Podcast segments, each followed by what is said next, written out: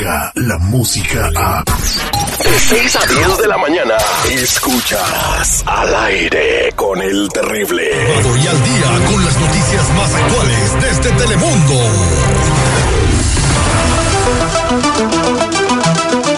Martes 18 de junio del 2019 tenemos a Duny Elvir desde la sala de redacción en Telemundo con todas las noticias. Muy buenos días, Dunia, ¿cómo estás? Muy buenos días, feliz de escucharte en esta mañana, que esperemos sea un día placentero. Sí, espero que sea un día placentero también para ti, para todo el auditorio. Dunia, pues hay que empezar con este tuit que acaba de poner el señor presidente de los Estados Unidos, Donald Trump, que pues está un poco agresivo, lo siento yo, amenazante. Bueno, él dice que la próxima semana ICE comenzará el proceso de expulsión de millones de indocumentados que entraron ilegalmente a Estados Unidos y que todos serán expulsados en cuanto entren. Eso es lo que lee uno de los tweets. Y es que el presidente anunció que la semana que viene va a comenzar a expulsar a millones y millones de personas. Y esto, como tú lo dices, lo dejó claro en, esta, en este mensaje de, de Twitter. Puntualizó que el Servicio de Migración y Aduana se va a centrar en personas que recibieron órdenes de deportación y que están en este país, algunos sin paradero definido y otros, aunque está el paradero desconocido, que los van a localizar. Por su parte, hay muchos expertos que consideran que el movimiento es parte de campaña de reelección que, como tú sabes, comenzará esta noche con un evento especial en la Florida. Ahí vimos el día de ayer que habían cientos de personas esperando a dos días antes de que comenzara su el lanzamiento oficial de su campaña, ¿no? correcto. y Florida cabe destacar que es el estado donde el gobernador acaba de firmar una ley donde la policía pues va a poder actuar como si fuera un agente de inmigración y, bueno, la base que tiene ahí pues está pues ansiosa de escuchar los mensajes que tendrá Donald Trump en, este inauguración de campaña. Ahora, para toda la gente que nos escucha, Dunia, no hay que asustarse. Esto es lo mismo, nomás de que ya no puede repetir el discurso de que los mexicanos son criminales. Tiene que ir con otra onda. Eh, sería imposible, técnicamente imposible, deportar a millones de personas. Eso eh, todo el mundo lo sabe, ¿no, Dunia? Mira, hasta este momento no hay, como quien dice, capacidad humana para hacer una deportación masiva. Estamos hablando de miles y miles de personas, aunque se están enfocando más que nada en este mensaje en cuanto a los que ya tienen una orden de deportación, que también son muchísimas personas que entran a corte, salen y luego se quedan en el país. Entonces, el propósito es informarle a la gente, pero no asustarla hay que informarse, hay que estar preparados en caso de que suceda algo, porque el nerviosismo colectivo va a estar ahí, sobre todo con esto de que la deportación masiva va a ser uno de los gritos más comunes en estos días. Entonces, el, miedo colectivo va a estar ahí, pero no quiere decir que las personas tienen que atormentarse con esto, ¿no? Lo más importante es estar informados, saber sus derechos, saber el número de teléfono de su consulado en caso que suceda algo. Bueno, mi querísimo Terry Dunia, ¿cómo estás? Buenos días. Este, esta situación del miedo, tenemos cinco años viviendo la misma situación diario, todos los días.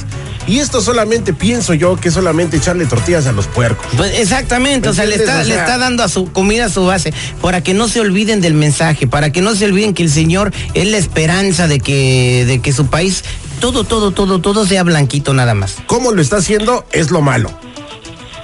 Pues mira, el miedo colectivo está ahí desde hace muchísimo más de cinco años, porque este tipo de situaciones se presentan constantemente. Lo que pasa es que en esta última época se ha hablado más y más y más de esto, aunque en realidad no hemos visto una deportación masiva como vimos en, en años anteriores.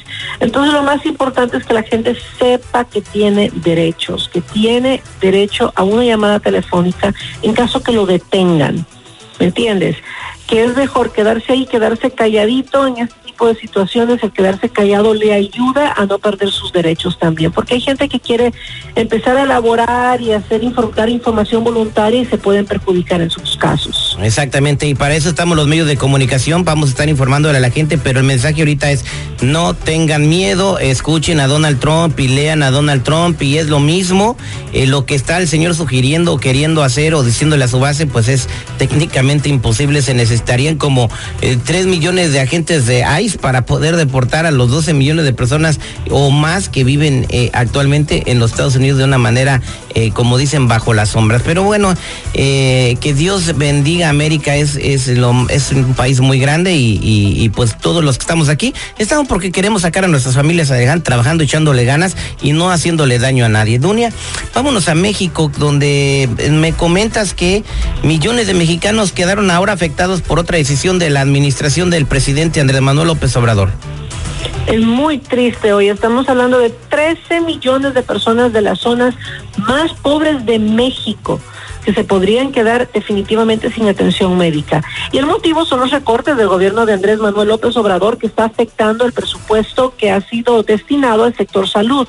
Y esta situación provoca el cierre de cientos y cientos de unidades de atención del Instituto Mexicano del Seguro Social. Estábamos viendo las imágenes de México de hay gente que está bastante mal de salud y al llegar a estos centros se encuentran con las puertas cerradas y la verdad que pone, levanta las alarmas, ¿no? ¿Hasta dónde y hasta cuándo? Estamos hablando ahorita de unos uh, 100 centros, pero esto podría empeorar y en lugar de 13 millones, quién sabe, podrían ser hasta 40, 50 millones de mexicanos afectados y es la gente más vulnerable, la gente más pobre, la verdad, y es muy triste ver esto porque te digo, son cientos de unidades eh, médicas urbanas ubicadas en 18 estados y que dejaron de operar oficialmente desde el 15 de junio. Y hasta ahora es que están saliendo estos reportes porque son muchísimas las personas las que se están quejando que no tienen a dónde ir. Hay gente que ayer estábamos viendo las imágenes de un señor que no tiene riñones, está todo inflamado, ya no sabe a dónde ir para que le hagan su tratamiento y está muy lejos la capital de México para él pueda recibir eh, pues la asistencia que requiere. Y espérate que viene lo peor estamos a 18 de junio no dicen que ellos van a concretar los cierres totales de las unidades el 30 de junio. Así que estamos hablando de cientos de centros más y eso no solamente lo que afecta a los pacientes ahora si lo ponemos en números de empleados enfermeras, doctores, asistentes que podrían también perder sus empleos. Exactamente, esto lo está diciendo que es como una de sus estrategias para combatir la corrupción, ya que se destina muchos fondos federales a estos hospitales que van a no sé, a que van a no sé dónde, de acuerdo a lo que dijo el presidente Andrés Manuel López Obrador, entonces que quieren hacer cuentas antes de, de, seguir reactivando con dinero el sistema de salud. Bueno, y eh, acaba de decir también el presidente Donny Elvir con estas decisiones que está tomando que la consulta sobre su mandato será el 21 de marzo del 2021 cuando todos los mexicanos saldrán a hacer una consulta para ver si lo quieren otros tres años como presidente o no. Y así como van las cosas, si hacen la consulta ahorita lo van a sacar.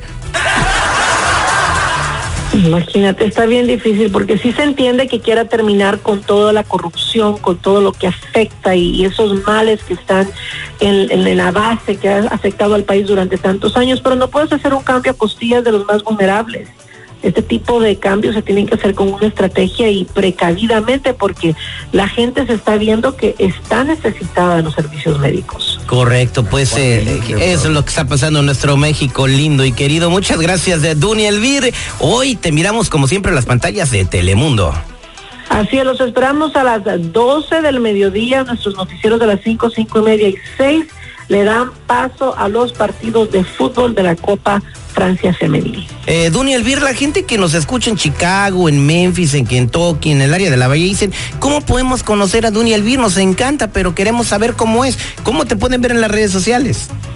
Ah, los invito a que me sigan Dunia Elvir, arroba Dunia Elvir en Facebook, Twitter, Instagram y también Snapchat. Ok. Así que arroba Dunia Elvir. Muchas gracias, Dunia. Nos escuchamos mañana. Descarga la música a. Escuchas al aire con el terrible. De 6 a 10 de la mañana.